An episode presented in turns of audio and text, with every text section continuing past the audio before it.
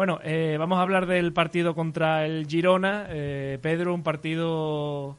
Mira, la, la pregunta es muy sencilla. Eh, ¿Acusó el Betis el cansancio de Europa? Hombre, no. ¿O el cansancio generalizado que tiene la plantilla? No creo que haya un solo factor. Yo creo que evidentemente sí afectó porque jugadores como Luis Enrique, como Rodri, como Canales, creo que también se les nota el hecho de jugar cada dos o tres días. Además, Pellegrini también comentaba la importancia de esa carga emocional, ¿no? De tener tantos partidos seguidos. Pero bueno, yo también creo que hay otros aspectos. Creo que el Girona hizo un fútbol espectacular. Creo que también tiene mérito, obviamente, ¿no? Para el conjunto catalán haber salido así al Villamarín y luego también, bueno, de la victoria sacar el acierto de, del Panda, que estuvo excelso el pasado domingo, y, y, también que creo que al equipo colectivamente le costó. No creo que sea solo un tema de cansancio, sí creo que afectó, pero que a niveles generales me parece más importante lo bien que estuvo el Girona y creo que lo mal que estuvo colectivamente el Betis antes que ese cansancio que, que, comentamos. Mira, el amigo y compañero Fran Villegas nos dice por el chat de Twitch, cansancio con ocho cambios a mitad de septiembre, milonga gorda. Entonces yo pregunto, Y hay, pero hay otro comentario previo que a mí me sale de antes. Sí, que, que, alguien le diga al mostachón que a Neo se va a currar no está con el móvil. se lo aplique, ¿eh? Tómale yo. Don Fran Villegas. Vaya padre. Claro, entonces yo pregunto, eh, si no es cansancio, mm, ¿por qué el Betis jugó así de lento, de, de apático? Sorprendió. Luis Enrique, que... En este caso, Miguel Gutiérrez fue los clave carrileros. en ese partido. Una, yo mm, querría añadir dos cosas. Una, que siempre hay un rival. Y a mí el, el Girona me pareció un muy buen equipo. Pero un muy buen equipo. O sea, del el mejor equipo que ha pasado por Villamarín y, el, y a uno de los de los rivales más fuertes a los que se ha enfrentado el Betis lo que va de temporada junto con Osasuna. La diferencia es que Osasuna era físico, era un equipo muy físico, muy trabajado. Y el Girona es un equipo que juega bastante bien. Y a eso le sumo una, una cosa que, que hablaba yo mucho con, con el compañero que voy a. con mi amigo con el que voy al, al estadio, y es que a Manuel Pellegrini le cuesta mucho enfrentarse a equipos con defensa de 5. Muchísimo. Le hace muchísimo daño los, ca- lo- la defensa de 3 con carrilero, le cuesta muchísimo trabajo. Vamos, véase el caso del, del Leverkusen la temporada pasada que le pasó por encima. Mallorca este año también allí en... Mallorca también le costó. Bueno, pero, pero, pero antes de tú enfrentarte a una defensa de 5, tienes que tener la pelota. Y el Betis es que en la primera parte se ni la- la, olió. No, No, pero, es que si- no puede. si el que no problema puede es ese. porque, Claro, eh, tiene tres defensas que te están sujetando prácticamente al delantero, que lo tienes acorralado, y para que el delantero te mantenga la pelota, Sí. ese, esa opción ya te la tienes quitada porque tienes a tres centrales encima de un jugador que tiene que va a recibirla con el pecho, aguantarla, eh, desmarcarse. Eh, es muy complicado toda la vez. Luego, tienes a dos carrileros que están totalmente liberados de... Eh, defensivas. Martínez subía como Claro. le daba la gana. Y O que, sea, y que- y que te presionan a un nivel muy alto. Y luego yo, por ejemplo, la movilidad que tenían eh, los dos media punta del Girona y, eh, y el delantero, para mí tenían totalmente desbordado tanto a William Carballo como Guido Rodríguez. que Y para eso- mí todo eso... Perdón, no, termina, termina, termina. No, no, eso, eh, simplemente que eso en salida de balón te lo hace muy complicado y todo eso combinado con el cansancio físico, que es que yo creo que es, es inevitable decirlo. Tú, el partido era para ver a Canales, para ver a Rodri y para ver a Luis Enrique cómo estaban, que en el minuto 20 estaban con la lengua afuera. Yo simplemente quería añadir que todo eso que ha, que ha dicho Manu se suma de la base, o sea, o todo parte y todo nace de Oriol Romeo, que hizo suyo Sí, el centro sí, del campo, o sea, Sí. era suyo. Tenía el centro del campo, lo hizo suyo, y a partir de ahí, con la, con la ayuda de, de Aleix, que hizo también otro partidazo, Oriol Romeo casi se bastó para que Guido y William tuvieran todo el partido fíjate- corriendo detrás del balón. Y un futbolista, Guido, pues sí puede estar más acostumbrado, pero un futbolista como William Carballo corriendo noven- 90 minutos durante, el- durante eh, o sea, detrás del balón durante todo el partido, al final, ¿qué pasa? Que en el, en el pase estaba errático, muy, muy errático. Y la gente, me acuerdo mucho que lo- se lo achacaba mucho, pero es normal que un jugador que necesita tener el balón en los pies, pues acabe fallando el pase cuando se ha pegado los últimos 5 minutos de una posesión de 20 toques corriendo detrás del balón. Ya cuando tiene el balón en los pies no puede. Sí, fíjate, bueno, fíjate que con el margen de victorias que tiene el Betis, con lo bien que está jugando, eh, la cantidad de puntos que tiene, los récords que está batiendo, aún le estamos buscando ese pequeño resquicio porque realmente pues, vemos que este equipo puede dar mucho más y se le tiene que exigir más. Pero otra vez se repite ese patrón de un equipo de cinco centrales que intenta salir bien y que tiene esa pieza angular en el centro del campo como pivote que le cuesta mucho o que le interrumpe mucho e- el juego a, a Manuel Pellegrini. Ese es el debe que yo le puse tanto el año pasado como este a, a este equipo que contra este tipo de, de conjuntos pues no era capaz de encontrar ese engranaje perfecto para poder eh, saltarse esa línea de- del centro del campo bien con balón o intentar buscar otra alternativa bien saliendo desde atrás, cediéndole un poquito más de terreno, pero lo cierto es que contra este tipo de equipos, este esquema que tiene ese pivote sólido que hace suyo el centro del campo, eh, lo vimos en la primera parte, en algunos tramos también contra el Villarreal, aunque no fue tan descarado porque el papel que hizo los centrocampistas del Betis fue muy bueno, pero es algo que, que se repite. Pero yo creo que más que problemas para atacar a una línea de 5, tiene problemas para defender a una línea de 5, sobre todo para presionarle. Recuerdo, sobre todo porque el Girona ha sido el único equipo que jugando con 5 ha apostado tantísimo por salir desde atrás. Una filosofía muy arriesgada, muy atrevida. Y muy de todos los equipos de Mitchell, en realidad. Sí, y además también con esa sucursal que es del Manchester City tiene, tiene Sí. mucho sentido. Entonces, claro, a mí lo que más me preocupa es eso, que cada vez que te enfrentes a un equipo con línea de 5 que va a intentar salir de atrás y que va a arriesgar mucho, es que pocas veces lo va a conseguir hacer. De hecho, el Mallorca, sin ser un equipo tan propositivo y tan arriesgado, también conseguía salir mediante los carrileros. Yo creo que el principal problema que tiene Pellegrini es que los extremos y los laterales propios se pierden. O sea, sobre todo Rodri y Luis Enrique se quedan en tierra de nadie. No saben si tienen que ir con el tercer central de ellos o tienen que ir sobre el carrilero. Al final están en superioridad numérica. Y que es después. Claro. y que después son jugadores que no digamos que no tienen ese chip de defender No, no, que no, por ejemplo tenía. Juanmi Claro, que, claro. que Juanmi es que era un perro de presa ahí Lo suple con trabajo. claro O eh, incluso eh, Aitor. claro incluso Claro. Aitor claro. Era- eso era lo que iba a comentar. Para mí hay un movimiento clave en el partido y es cuando Pellegrini se da cuenta de que Miguel Gutiérrez está haciendo mucho daño por la banda de Savali, sobre todo. De Montoya. Hace- De Montoya. de Montoya, en este caso. Hace el cambio de Montoya por Aitor y hace otro cambio que permite lo que estáis diciendo ustedes de la defensa de 5, que no sea tan sólida y tenga que moverse por todo el campo, que es que mete a William José y cambia, permuta a Rodri de banda. Entonces, William José estuvo todo el tiempo moviéndose por todo el centro del campo y los extremos, y eso permitió el despiste que dio lugar a algo de Borja Iglesias. De todas formas, eh, a mí también me da, bueno, la sensación no, de que el Betis es un equipo que sin la pelota sufre muchísimo. Sí. Y Es que el Betis se defiende con pelota. claro, Bueno, depende. Es que- Tampoco es que lo creo yo, Bueno, ¿eh? bueno, que que depende. conceda Sí, pero- tantísimo como otros pero, años. pero, pero sufre muchísimo sin la pelota cuando tiene que ir a ganar.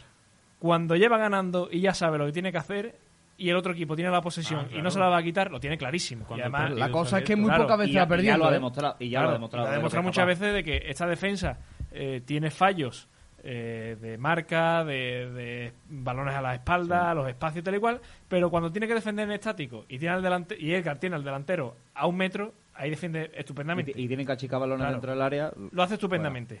El problema es si tuviera que hacer eso 90 minutos todos los partidos. Pero como no tiene que hacerlo, vale. Pero entonces, si- y además me estoy dando cuenta de una cosa y es que eh, en este tipo de partidos al Betis no es que le sufra si la pelota, es que le cuesta muchísimo volver a tener la posesión. Sí.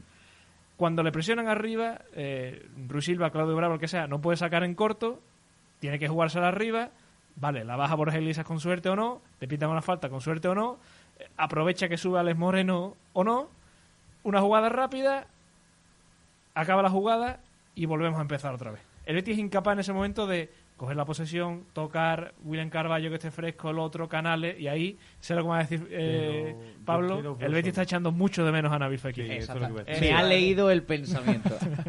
Me ha leído el Es pensamiento. normal, es ¿eh? Lo raro sería no echarle de menos a un futbolista así. Hombre, claro, luego normal. está, eh, alabamos mucho eh, el tema de que el Betis se mete atrás en los últimos minutos, eh, defiende muy bien, concede realmente muy pocas opciones reales de gol, pero es que hay un dato que he leído esta mañana en Twitter de Analítica Verde y Blanca que dice que el Betis es el equipo con mayor diferencia entre los goles que le han Sí, es metido interesante el dato. y los goles esperados en contra. Es decir, que por ejemplo, eh, con las ocasiones que recibe el Betis, y esto es un dato que seguro que viene de los 10-15 últimos minutos de cada partido, sobre todo de estos últimos 3-4 que se ha metido un poco atrás, pues que recibe una cantidad de ocasiones brutal, pero que encaja muy poco. No, pero yo no creo que venga de eso, ¿eh? Yo creo que viene el partido con el Girona y con el Villarreal.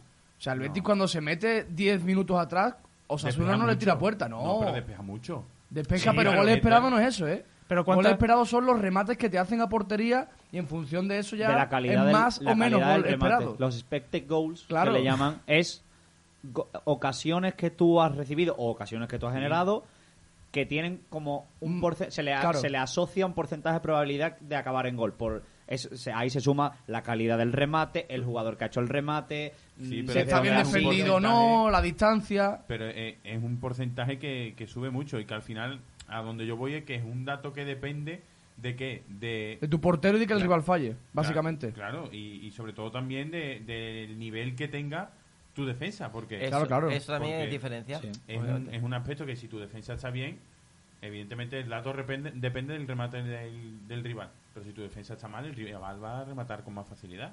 Esos datos vienen sobre todo, seguramente, del partido contra el Villarreal, que al Betis concede tres ocasiones claras de gol, y sobre todo el partido contra el Girona, que también tiene claro. tres o cuatro ocasiones. Yo creo que las primeras jornadas no tanto. Pero pode- podemos Villarreal le rematan mucho. Podemos sacar ahí un dato del Villarreal, el que lo dijo el propio Unai Emery en rueda de prensa.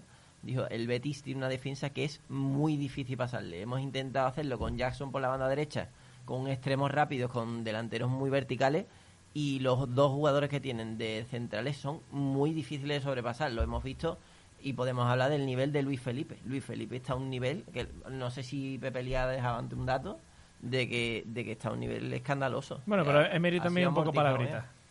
Sí, le gusta, ¿eh? Diciendo Emery que Pellegrini es el mejor entrenador del Claro, mundo claro. y cosas así. Luis, Luis Felipe, por cierto, eh, error de bulto en el gol del Girona.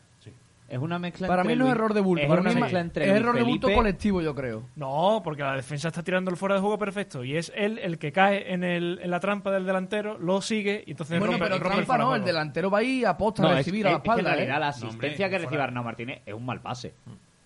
La asistencia de Arna- de Arnau Martínez Sí, es un puede mal ser. pase. O sea, Pero- pero ese es que- pase no iba a Arnau Martínez. Iba a. Bueno, que, que si llega a recibirlo, es que no me acuerdo ahora mismo si era Reinier o quién era. Si lo mejor. Es que no me No, acuerdo. quién- Castellano es el que tira el Claro, desmarque con. Tati es el que se mueve. Y hay uno que está entrando que hacia quien va ese pase. Reinier, Y seguramente. ese de pase, que creo que era Reinier, está entrando solo. O sea, Reinier está entrando completamente solo. Lo que pasa es que el, el pase va largo, no lo coge y le llega a Arnau. Y, Y- es doble y- error. y le llega- el que está entrando solo Claro. y el, la mezcla que es Luis Felipe por el forajo y a mí también parte un Ale poco Moreno no la espalda de Ale. Sí. Bueno, ¿Qué pero la, es? la espalda de la defensa del Betis es algo que es que Bueno, no, los pero- años pero A mí 90. hay me ha sorprendido contra Girona porque es la primera vez que yo he visto que a Alex, que a Alex Moreno le han cogido la espalda como no se la cogían de hace tiempo. Porque se la cogen ahí, se la cogen eh, en el remate al palo, creo que es. En un- el, remate al palo de Girona creo que es la primera parte. O, Creo, creo sí. recordar que sí. El que- remate al palo es la segunda, Reinier es la segunda, porque es la portería Sí. de Gol Sur. O sea- con el- con 1-1. Es verdad. Y ahí hay un fallo de marca otra vez de Alex Moreno. De Pero de- me- no de marca, sino de espalda. Pero me parecen más errores que vienen fruto de la superioridad del rival. E incluso el, el Sí, go- pero, el gol en pero sí... llevaba, llevaba yo tiempo sin ver a Alex fallando porque le cogiera la espalda, que era lo que siempre era las manos, por, los penaltis que provocaba por las manos y, la Míticos, míticos. y la espalda. Siempre le cogía la espalda, era un lateral y a eso hacía mucho tiempo que yo no se lo veía. Pero también el error en el gol para mí es colectivo. O sea, Miguel Gutiérrez con un solo control sí, orientado supera a Montoya, supera a Luis Enrique. William Carvalho también estaba muy, muy, muy flojito en esa acción. Luis Felipe va con Castellanos, que ese balón a la espalda. Me parece más un error colectivo que, por ejemplo, de Alex. Que claro, en la foto sale Alex, pero si Luis Felipe no se va con Castellanos es fuera de juego, claro. No, Entonces, claro, también es si complicado. nosotros- y si nosotros sabemos perfectamente que Miguel Gutiérrez es un jugador que cuando llega a tres cuartos se mete para adentro, el 90% de las veces se mete para adentro, tanto el pivote del lado derecho del Betis como el central, que en este caso era Tienen que salir ahí. Guido tampoco cierra bien la jugada. Claro, Creo claro, que que es un error muy colectivo y fruto de lo mal que estuvo el Betis en, en el inicio. Vaya, En el general, partido. cuando el Betis está mal, en general, desconcentrado, Fallan- provoca, fallan provoca Es la mal fallar, eh, los como jugadores. todo el equipo, está mal ese colectivamente. Ese es el problema. Voy a soltar el dato del calor, que no es una excusa, porque no es una excusa lógicamente, pero también es verdad que la hora. mm, Calor tenía no yo en la grada. eh. Calor tenía yo en la grada. Que tuve que ducharme en más llegar a casa porque aquello era inhumano. Hacía eh. muchísima calor. Lo- O sea, eso puede afectar, el tema del, puede afectar el tema del cansancio, pero al no yo es creo que excusa, se no le unió un poco todo. O sea, No se juntó un poco todo. Pero es juntar el colectivo y ya de ahí sacas la respuesta. Y ya no solo el calor, sino que cuando un rival es superior a ti, como el Girona, y te llevas 50 minutos corriendo detrás de la pelota, es que llega al 60 y no tienes piernas. Y más si miras al banquillo tampoco tienes mucho. De todas formas, la semana pasada dijiste tú, Pedro, no es que Pellegrini no hace milagros. Y a mí me parece que el Betis, que el Betis ganase este No los partido. hace, no los hace. Pues a mí me parece esto, o sea, Pues ¿tú crees que, Reinier, no me que. Reinier- los cambios fueron clave. Pero tan milagro no me parece. pero que Reinier falle un remate de cabeza medio metro en, en- hombre, vamos de a ver. Pellegrini? Vamos a ver. No es milagro, Re- fallo al Girona, remontar al Girona en tu casa no es un milagro. Que el Betis está haciendo un partido bastante cortito porque lo estaba haciendo y al central Bernardo le dé por agarrar a Rodri dentro del área y que a Samuzai, por divinidad de a saber quién, en vez de Un topo, dar, era un topo verde y blanco. en vez de dar en vez de dar el pase bien lo da mal y se la regala a Borja Iglesias delante del portero a mí es que, es que yo no voy a hablar ni de suerte o Pero sea, porque la suerte es la- demasiado la laica Carrera, la carrera de Borja hay que darle la definición también, ¿no? Pero al final te lo pone muy, al final te lo Yo he visto, muy de yo he visto a Morata, Hombre, yo he visto a y- y el Morata haciendo eso y fallándolo en esa portería. Yo he visto a Morata haciendo esa misma carrera Moreno, ¿eh? y aprovechando ese mismo. ese mismo error y fallando esa portería. O sea, yo a eso lo que te digo, Ale, o por lo menos como yo lo veo, es que es el gen que tiene este Betis y que no es la primera vez que pasa. Que esas Hombre, divinidades... claro. O sea, Yo que sé este que no. Betis, la, la diferencia de que este Betis, y desde hace ya bastante tiempo por suerte, cuando juega bien, que es una frase que dijimos, dije mucho el otro día con unos amigos, cuando juega bien aplasta. Y cuando juega mal, gana. Gana. Es que gana. Claro, sí, por eso digo que este, este partido que hace el Betis contra el Girona lo hace cualquier otro equipo de la liga y lo pierde. Sí. Pero el Betis va y lo gana. Llámalo suerte, llámalo El otro día hay un componente de suerte que me parece que no se puede obviar. Y el otro día que Reinier mande el balón al palo o que también Reinier matando solo se la dé las manos a Ruiz Silva, aparte de suerte, también es que el rival es el que es. Eres consciente de que si te coge el Real Madrid y te hace esas ocasiones, 0-4 y se acabó el partido. ¿O no? Por eso, te... hombre, sí, sí, el Sí, Real Madrid te genera esas ocasiones tan claras y es lo más normal. O el Barcelona de ahora. Por eso mismo también tienes esa fortuna de que tienes un mal día y es superior a ti, un rival que al ser inferior en las áreas también suele ser habitualmente inferior. De ahí que te concedan las dos ocasiones que te conceden y también por supuesto méritos para el Panda. El otro día el Betis gana por fallos del rival y por el Panda, prácticamente. Hablando muy general, pero Sí claro, sí. pero es así. A mí, no sé si os disteis cuenta, pero a mí Rodri en derecha me convencía más que en el puesto que estaba jugando. Por supuesto, pero Rod- lo de Rodri en izquierda a mí Creo- sigue sin convencerme. Creo que Pues fue más lo- definitorio y Pues generó los mejores, más... los mejores más partidos que yo le he visto a Rodri esta temporada han sido en izquierda. ¿eh?